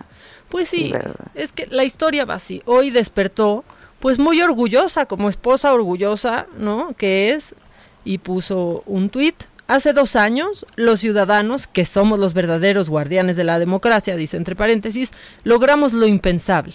Elecciones realmente democráticas. Y después, un usuario le contesta, esto que yo llamo pues un knockout tuitero, ¿no? ¿Cuándo atenderá personalmente a los padres de niños con cáncer? Gracias por su amable respuesta. Una pregunta válida. Pues, Además, este, también el ciudadano tuitero está en todo su derecho. Y no está ofendiendo, De expresarse, ¿no? Y, no- y no se puede sentir amenazada, no, nada. Y, termina diciendo gracias por su amable respuesta. Y que viene la respuesta. y hablándole de usted y todo, y pone, no soy médico, a lo mejor usted sí, ande, ayúdelos. Hijo. Híjoles. Perdón, pero estas respuestas sí rompen el corazón, no Pues es una indolencia. Es una indolencia, sí, duele. Duele, claro que duele. Imagínate los papás con niños con cáncer. Pues que a lo mejor, pues, este, una palabra de apoyo, de consuelo, de solidaridad de la esposa del presidente, pues le caería muy bien. Oye, pero Le caería muy bien. Adela, hace unas semanas estaba defendiendo a su hijo. Con razón, ¿no? Cuando sintió que, que lo ofendieron Que lo públicamente. ofendieron. Claro. Pues aquí está hablando de los hijos de muchas personas que están perdiendo la batalla contra el cáncer porque no tienen el tratamiento que necesitan. Me temo que estará en el cuadro de deshonor. No, está desde ya. O sea, es más, yo ya vaticino que va a ganar. Y me temo que lo va a ganar. Sí. Pues sí. Digo, apenas es miércoles y, y siempre nos pueden sorprender, ¿no? O sea, siempre puede venir una peor. Ah, no, O sea, cuando crees que ya pasó lo peor, viene lo que sigue. ¿no? Exactamente, exacto. Sí, no, sin duda, sin duda. Pero, pues sí, esa está hoy por todos lados. La verdad es que es una respuesta lastimosa, eh, por donde se le vea. Ni siquiera le están provocando, no le están insultando. Y así responde a la defensiva. Y con un tema bien delicado. Sí, lo dejas pasar en todo caso, ¿no? Pues sí, Lo no contestas. pasar, no contestas, claro, lo dejas pasar. En fin, Ay. ¿qué más? Bueno, bueno, pues ya estamos regresando muchos ya a, a trabajar. Tenemos que tomar las medidas necesarias. Ade, tú insistes en el uso del, del tapabocas, que la verdad sí da mucha seguridad. Tener que ir a trabajar y ver que en el lugar en donde estás, la gente está haciendo uso adecuado del tapabocas. Porque todos Pero nos sentimos vulnerables. No contagias, no contagias. En caso de ser asintomático, en caso de tener el virus y ser asintomático, no contagias. Exactamente. Caray, está comprobado el uso de tapabocas, la sana distancia y lavarse las manos. Es lo único que nos puede proteger un poco de esto. Estaba yo también leyendo que Toño Mauri eh, había dicho pues que sí había dado positivo y que le había causado mucha extrañeza porque se había cuidado muchísimo y que había estado con su familia en casa. Eh, entonces, imagínate, si así puedes contagiarte, de pronto se nos olvida que es un- una enfermedad, es un virus muy contagioso, muy contagioso y que es letal. Entonces, lo único que ha probado eficacia es la sana distancia, el lavado de las manos de manera constante y el cubrebocas. Y en países que han logrado superarlo, pues es lo que se ha hecho, ¿no? El uso de, tapa, de cubrebocas hasta mandatorio, ¿no? Exacto. Este, exacto. En fin. Que justo Tom Hanks, que eso también lo tengo en lo macabrón, se fue, o sea, se les fue directito contra quienes no utilizan cubrebocas. Seguramente te acuerdas que pues Tom Hanks fue de las primeras celebridades, él y Que- su que- y esposa, su esposa, sí, ¿no? sí, sí. en resultar positivos. Positivos. Y dijo, realmente solo podemos hacer tres cosas para llegar al mañana. Usar mascarilla, cumplir con la sana distancia, con la distancia social y lavarnos las manos. Son tan simples y tan fáciles que si alguien no puede encontrar en sí mismo practicar esas tres cosas muy básicas, es una pena. Y sí, es que sí, caray, sí. Es que está tan Es que sencillo. la, la- la gente dice, es que es muy incómodo el tapabocas, como dijimos en Saga una vez, es más incómodo estar en terapia, un ventilador. Por supuesto. Por favor, por favor, ¿no? y solo y hay una serie de cartas publicadas en Twitter Adela por ejemplo eh, de pacientes que saben que ya no han, antes de estar sedados saben que no se van a recuperar y pues algunos doctores les dan papel y pluma para que se puedan despedir de sus familiares. Y las lees y son verdaderamente desgarradoras. Son, O son sea- desgarradoras, sí. con estas tres medidas aminoramos el riesgo en gran en o sea pero en un gran porcentaje. En un gran porcentaje, sí, puede hacer la diferencia, puede hacer la diferencia. pues sí. Pues, híjoles, bueno, ¿qué más me tienes? Bueno, pues ya para que para que tengan un poco de paz, ya hay unas reglas muy claras en el metro. Si están teniendo que salir, las voy a leer rápido a de- antes de, de que nos lleve el corte. Que, que la primera es uso obligatorio de cubrebocas. Punto. Regla número dos. Usar gel antibacterial luego de sujetarse de los pasamanos de los trenes y de cualquier otra estructura metálica, además de evitar a toda costa llevarse eh, las manos Las a la manos cara. a la cara, claro. ¿no? También se recomienda que en cuanto lleguen a su destino se laven las manos con agua y jabón porque no se sustituye este la lavada. Exactamente. La otra regla que, que recomienda el metro que sigamos es permanecer en silencio, evitar hablar, cantar, gritar o llamar por teléfono eh, celular, pues esto sí eh, disminuye la emisión de gotículas. O sea, literal, en boca cerrada no entran gotículas, ni salen gotículas. ¿no? Eh, también, bueno, el estornudo, en- eh, eh, ya sabes, de forma de etiqueta, toser y estornudar de, de esa manera. Y también la regla número 5, que yo creo que es básica, eh, indican que por favor se evite comer o compartir alimentos y bebidas dentro de las instalaciones del metro. Esto tanto al interior de los vagones como en zonas de Claro. acceso, pasillos eh, o arribo o trasbordos. Claro, claro, claro, boca cerrada, boca cerrada y cubierta. Cerrada y Completamente. cubierta. Sí. Este, Víctor nos ha comentado que en el metro, ya en el vagón, la gente se quita el tapabocas. ¿Sabes? O sea, como si no te dejan entrar sin el cubrebocas, ya en el vagón la gente se lo quita. Por favor, no lo hagan. Por favor. Por Sí. favor, por ustedes y por todos. No, y si les Si no, resulta incómodo, Nunca vamos a salir de esta. Ayer más de 5.000 contagios en 24 horas, más de 600 defunciones y la Organización Panamericana de la Salud dice que nuestro pico más alto será en agosto. Entonces, lo que nos falta. Y que regrese en octubre. Se puede revertir, se puede revertir. Vamos a hacer una pausa, mamáquita, y regresamos con llamadas del público. Eh, llámenos, aquí está nuestro WhatsApp y aquí estamos esperando sus llamadas. 5521 53 71 26. En Me lo dijo Adela, te leemos, te escuchamos y ¿Cómo te enteraste? ¿Dónde lo oíste? ¿Quién te lo dijo? Me lo dijo Adela. Regresamos en un momento con más de Me lo dijo Adela por Heraldo Radio. Continuamos con el estilo único y más incluyente, irónico, irreverente y abrasivo en Me lo dijo Adela por Heraldo Radio. Tal amigos? Muy buenos días. Son las 11 de la mañana con 30 minutos y le invitamos a que nos escuche atentamente lo que vamos a platicar en este momento con la representante de Productos y Tratamientos del Instituto Politécnico Nacional, Aris Chávez. Ella nos va a orientar sobre temas de salud y cómo proteger, por favor, a la familia, a nosotros y elevar esas defensas que tanta falta necesitan, que tanta falta le hacen, ¿verdad? Aris, buenos días, qué gusto. Muy buenos días, mi querida Moni. Pues hoy quiero platicarles de un tema sumamente importante Tener un sistema inmunológico fuerte hoy en día es de vital importancia. Ese es el único que nos va a proteger de virus, de bacterias que están en el aire y a los que estamos expuestos actualmente. El problema que hemos visto a lo largo de los años es que la mayoría tenemos un sistema inmunológico débil y esto se debe a muchos factores. El primordial a la mala alimentación, la falta de vitaminas, incluso los agentes externos como la contaminación, ahora el estrés, hacen que ese sistema inmunológico se debilite por eso necesitamos una ayuda extra que podamos tomar todos los días, que sea segura y además pues toda la familia.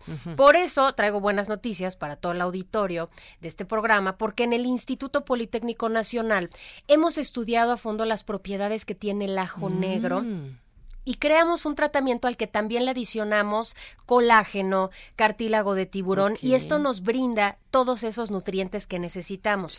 El ajo negro tiene 100 veces más propiedades que un ajo normal. Por esta razón nos ayuda a que nuestro sistema inmunológico se eleve y así vamos a poder prevenir y combatir enfermedades respiratorias como gripe, asma, influenza, bronquitis, entre muchas otras. Este tratamiento también nos ayuda a limpiar nuestra sangre y esto es muy importante porque nos ayuda a mejorar el funcionamiento de nuestro hígado, a regular nuestra presión arterial y sobre todo esto que yo creo que muchos estamos olvidando, que son niveles de colesterol, triglicéridos, glucosa en sangre, por eso es 100% recomendable para pacientes con diabetes. Y como bien adicionado con colágeno, que además la piel lo agradece, déjame decírtelo, también es muy eficaz para mejorar nuestras articulaciones, para nutrirlas y sobre todo desinflamar y aliviar de una forma natural el dolor causado por problemas de artritis. Ay, qué bien. Me quedé anonadada de tantas bondades que tiene el ajo negro. Aris, ¿quiénes pueden tomar el ajo precisamente, el negro? Como te comentamos, es un tratamiento natural que puede tomar toda la familia, no tiene efectos secundarios. Una cápsula diaria todas las mañanas nos proporciona mucha energía, mucha vitalidad, no irrita el estómago y siempre me preguntan si sabe ajo, si uno transpira ajo. No, para nada. Lo que hicimos en el instituto fue extraer molecularmente todas las propiedades, todos los beneficios, pero quitando estos malestares que pues no a todo mundo sí, nos que le huimos. Y Aris, querida, por favor, ¿cómo conseguimos este tratamiento que supongo? Y yo quiero pensar que las personas que están sintonizándonos en este programa, me lo dijo Adela, dicen, oye, con tanta maravilla, yo quiero ya adquirirlo y tomarlo, ¿y cómo le hago? Definitivamente tenemos una promoción extraordinaria para que lo adquieran hoy mismo. Usted tiene que llamar a nuestra línea directa. Vaya anotando el número telefónico 55 56 49 44 44. Ahorita lo repetimos, pero les voy a decir que les va a llegar hasta la puerta. a ver esa promoción. Un paquete para un año en el que únicamente usted va a pagar 1,800 pesos, pero si llama y lo pide en este momento, le vamos a regalar otro año adicional y en este paquete le va a llegar completamente gratis una careta de protección facial que ahora las ocupamos diariamente, tiene una duración de tres meses, una mascarilla N95 y además un gel antibacterial que tiene un grado clínico de 70% de alcohol. Ese es el efectivo contra los virus y las bacterias. Todo esto si usted llama en este momento. El número telefónico 55 56 49 44 44. El 55 56 49 44 44, facilidades de pago, envíos a toda la República y lo único que tiene que hacer es llamar y apartarlo, apartarlo ahorita. Respaldado por el Instituto Politécnico Nacional y no dejen pasar esta oportunidad, amigos, para mejorar la salud, proteger a la familia con el tratamiento del ajo negro. Gracias, Aris. Gracias. Continuamos. Que nos mandes el pack no nos interesa. Lo que nos interesa es tu opinión. Mándala a nuestro WhatsApp 5521 53 71 26. En Me lo dijo Adela, te leemos, te escuchamos y te sentimos. Tiquitiquitín, tiquitín.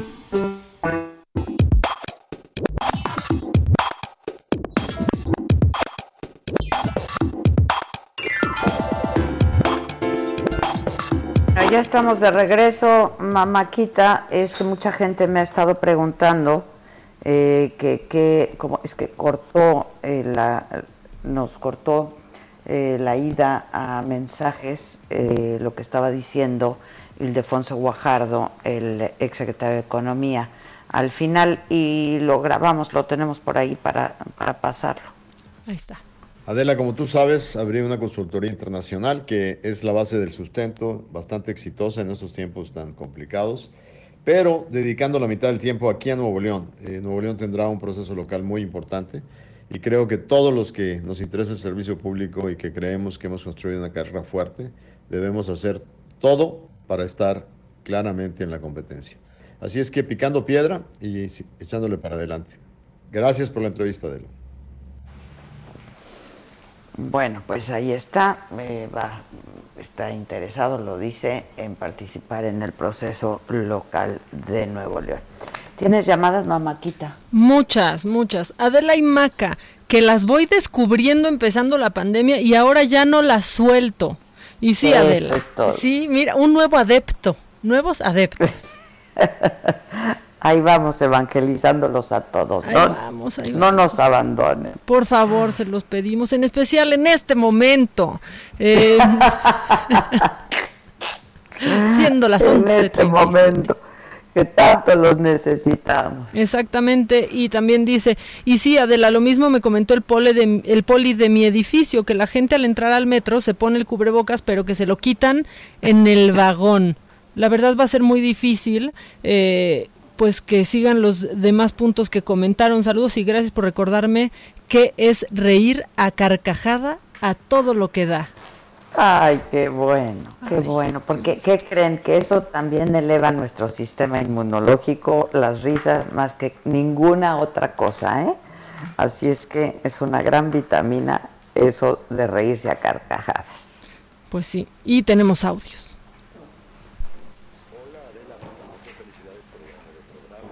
Yo ya entiendo por qué la señora Beatriz Gutiérrez no le da respuesta a los padres de los niños con cáncer, obviamente porque ella no es médico, su marido no es economista, por eso no le da respuesta a la economía, ni tampoco terminó sus estudios.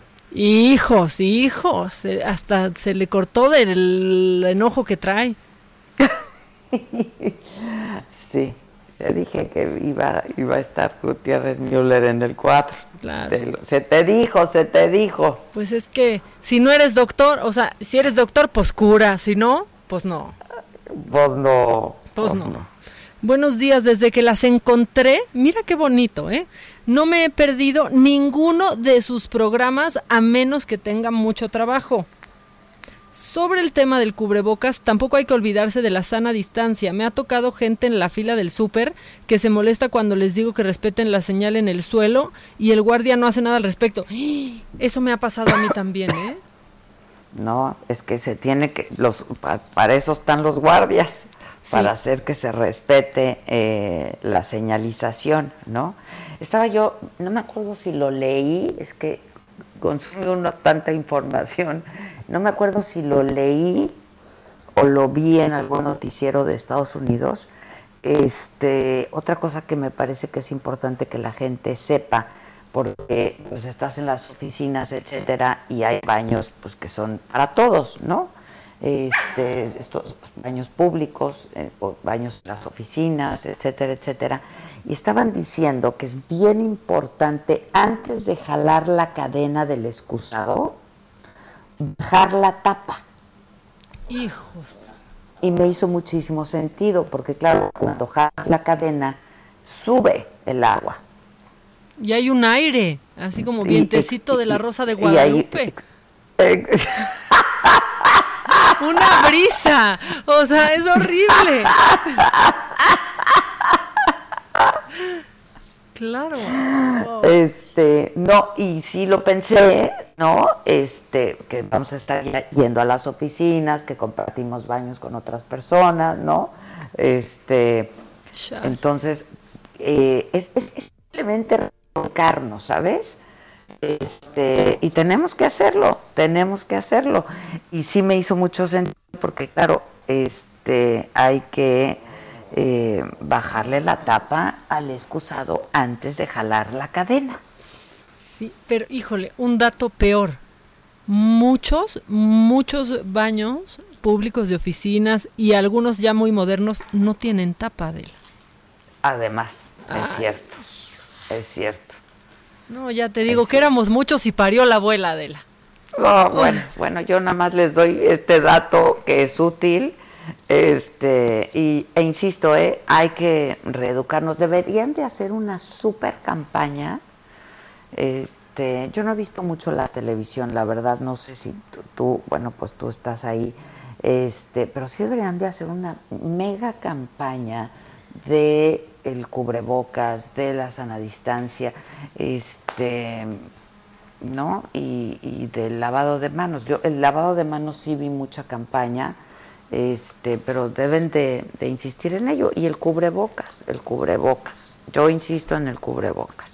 Es que nos hagan una canción que se nos pega, ¿no? O sea, que incluya que si el lavado, que la sana distancia, ya hagan otra cumbia, ya faltan canciones. Al principio mucha canción del COVID y ahorita ¿Qué hubo? Que nos hagan una. Sí, que nos hagan una, exactamente. Para bailar con Susana distancia. Tenemos muchísimos, muchísimos mensajes. Déjame comentar. Te saluda Mila, ¿eh? Hola Mila. No me vayas a ladrar a distancia. ya te ladro. Ya sé, ya sé, hasta de lejos. Es que están Mía, Mila y Jacinta, entonces. No, están bueno. jugando. Manada completa. Sí, yo también te extraño, nena. Yo también te extraño. Ya casi te veo tranquila, por favor, pórtate bien. Ya me entendió, ya me entendió. Pórtate bien. Ve, y también Luego. Nos, nos dicen, déjame comentarte que hoy fui a caminar a un deportivo y nadie traía tapabocas. Me quedé asombrada, me detuve y me alejé. Pues sí, es que eso, eso es lo que hay que hacer cuando estás en un lugar en el que ves que no se están tomando las medidas sanitarias que te dan tranquilidad. Pues sí. Más audios. Pongo, Pues sí. ¿Nos echamos otro audio? Ahí te Órale. Hermosas, Adela y Micha, les deseo, y a todo su equipo, les deseo que tengan un nuevo mes extraordinario.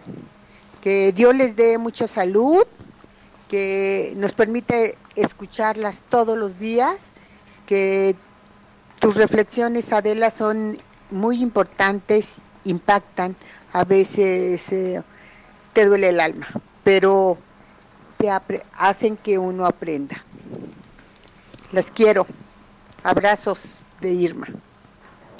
Muchas gracias, Oye, doña Irma. Quiso decir Adela y Maca, dijo Adela y Micha. Sí soy bipolar, pero está increíble. Oye, rapidísimo, déjame meter a nuestro compañero Carlos Navarro porque va a haber un corte de agua en la Ciudad de México para que la gente esté atenta. Carlos, ¿cómo estás? Buenas tardes, Adela. Te saludo con gusto a ti y al auditorio. Y bien, acaba de anunciar la Comisión Nacional del Agua que desde las dos horas del próximo sábado 4 de julio, el sistema Cutzamala dejará de abastecer agua a distintas zonas de la Ciudad de México y el Estado de México. Este corte llevará, los trabajos serán de mantenimiento en el sistema y durará alrededor de 20 horas. Sin embargo, recordemos que después de ello, en lo que tarda en, en enviar el agua y que los mismos sistemas de las entidades va a tardar un poco más, se contempla que al día siguiente, el 5 de julio, ya eh, puedan tener suministro de agua eh, los las alcaldías que van a ser afectadas, como es Álvaro Obregón, Azcapotzalco, Benito Juárez, Coyoacán, Cuauhtémoc, Iztacalco, Iztapalapa, Magdalena Contreras, Miguel Hidalgo, Tlalpan y Venustiano Carranza. Además, en el Estado de México serán 13 municipios, entre ellos Atizapán, Coacalco, Cuautitlán Izcalli, Ecatepec, Huizquilucan, Naucalpan, Nezahualcóyotl, Nicolás Romero, Tlanepantla, Toluca y Tultitlán. Es por ello que llaman las autoridades, tanto locales como federales, que las personas tomen sus respectivas previsiones, ya sea guardando un poco de agua en cubetas, tinacos, o ya sea la forma que ellos mismos entienden su forma de, de almacenar agua. Eh, Será el próximo sábado eh, que a partir de las 2 de la mañana va a dejar de enviar agua al sistema Cutzamala y se contempla que ya será el 5 de julio que se puedan reanudar el abasto de agua de la. Estamos atentos. Gracias por el reporte, Carlos. Gracias. Hasta luego, buen día. Bye. Oye, este, hoy es el día del ingeniero. Este, es que estaba yo checando en, eh, en Twitter. Los tuiteros están compartiendo ahorita, Maca, las mejores frases para ligar, ¿no? Ay, a ver. Entonces dices, frases para ligar. No es piña ni mora, es tu carita que me enamora. Chale. Otra frase, ¿quieres para ligar? Por favor. ¿Me prestas tu encendedor? Esta está muy bonita. Eres como Google, tengo todo lo que, tienes todo lo que busco. Ay. Otra es, voy a la tienda, ¿quieres algo conmigo? Esa está, esa está preciosa. Está bonita, esa es muy bonita. Esa es mi favorita. Eh, Ay, mira esta. Frases para ligar. Soñé que te bajaba el cubrebocas lentamente. Hijo, eso sonó muy provocador, ¿eh? ¿Qué tal? ¿Qué tal? No, no. Hay una Otra muy frase buena. para ligar. Te traje unos taquitos al pastor y una coca bien fría. Vámonos. Quédate con quien te lleve taquitos, al pastor. ¿Cuál dices? No, que te quedes con quien te lleve taquitos al pastor. Exacto. Y la coca bien fría. No, hombre, hijo, ya con eso. Oye, o luego hay una Oye, muy buena una que es, ¿cómo te gusta que te digan? Y entonces tú contestas, mi amor. Ah, está muy bonita. O sea, Es se las garantizo, se las garantizo. Es- Eso es muy bonita. ¿Y cómo te gusta que te digan, Maca? Mi amor. ¡Vámonos! O sea, hasta se me enchinó la piel. Mira, Hombre. también a Mía o a Mila también se, se increpó. A todas, a todas, a todas. O sea- ¿Qué otras llamadas tienes?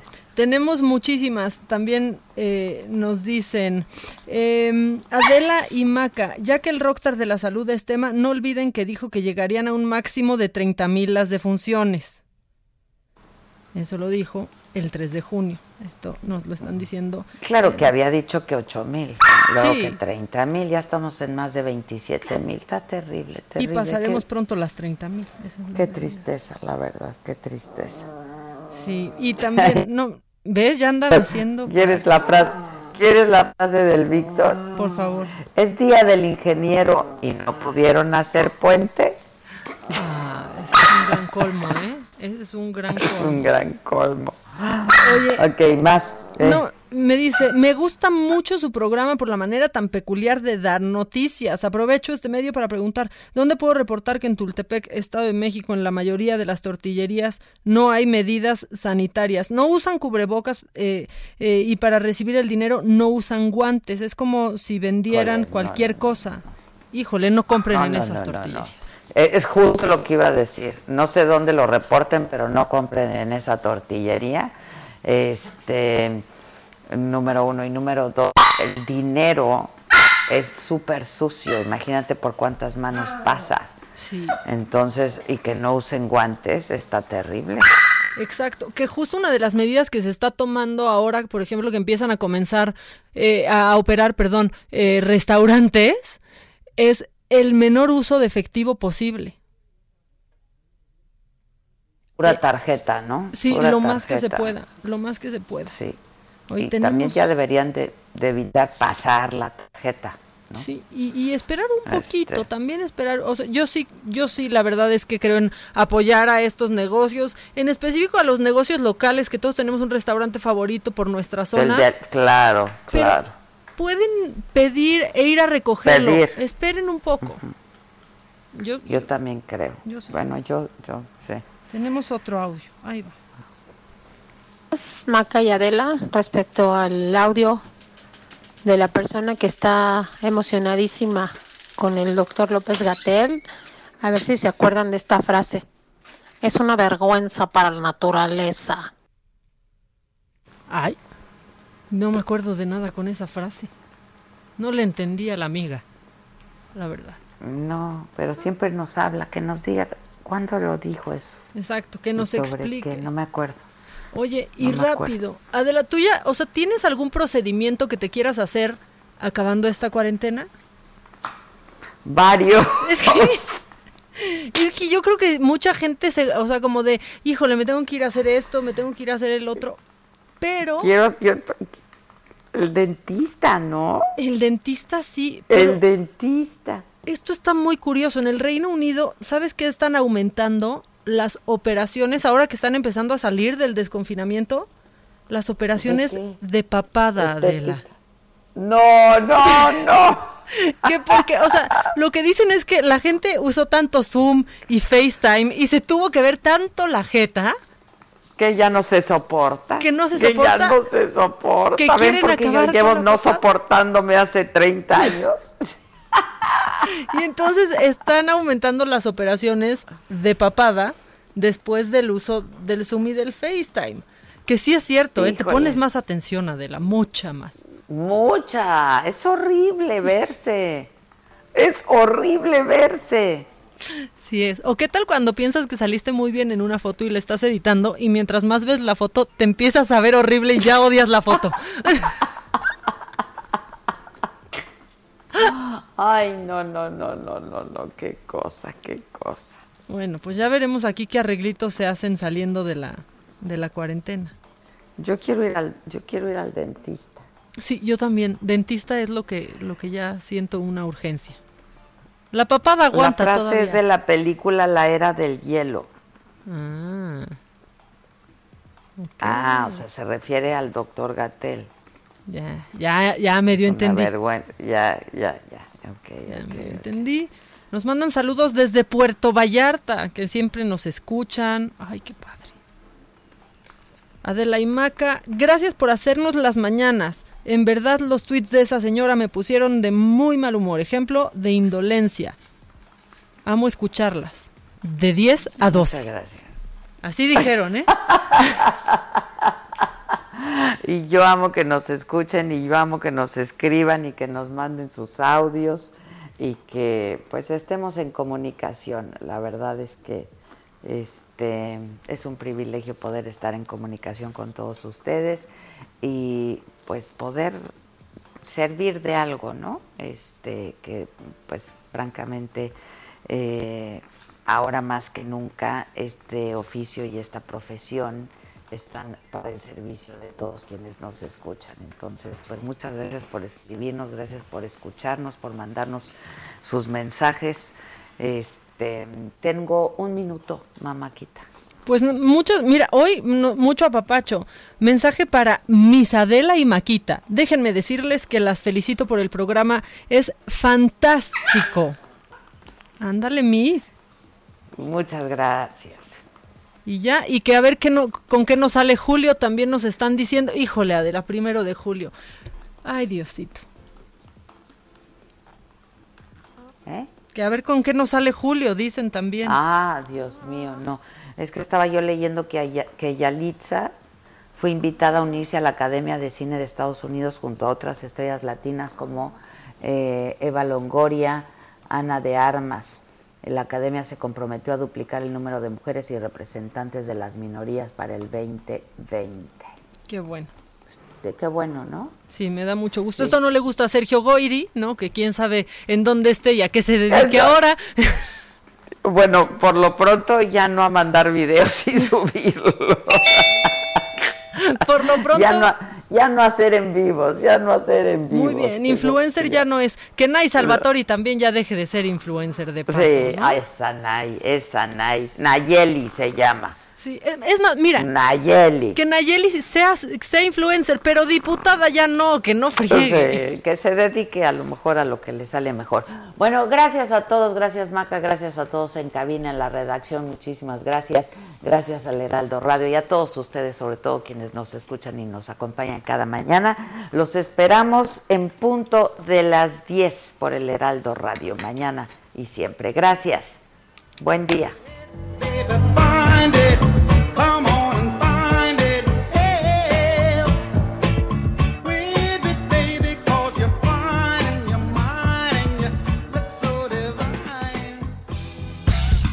Esto fue Me lo dijo Adela. Con Adela Micha. ¿Cómo te enteraste? ¿Dónde la oíste? ¿Quién te lo dijo? Me lo dijo Adela por Heraldo Radio, donde la H suena y ahora también se escucha. Una estación de Heraldo Media Group.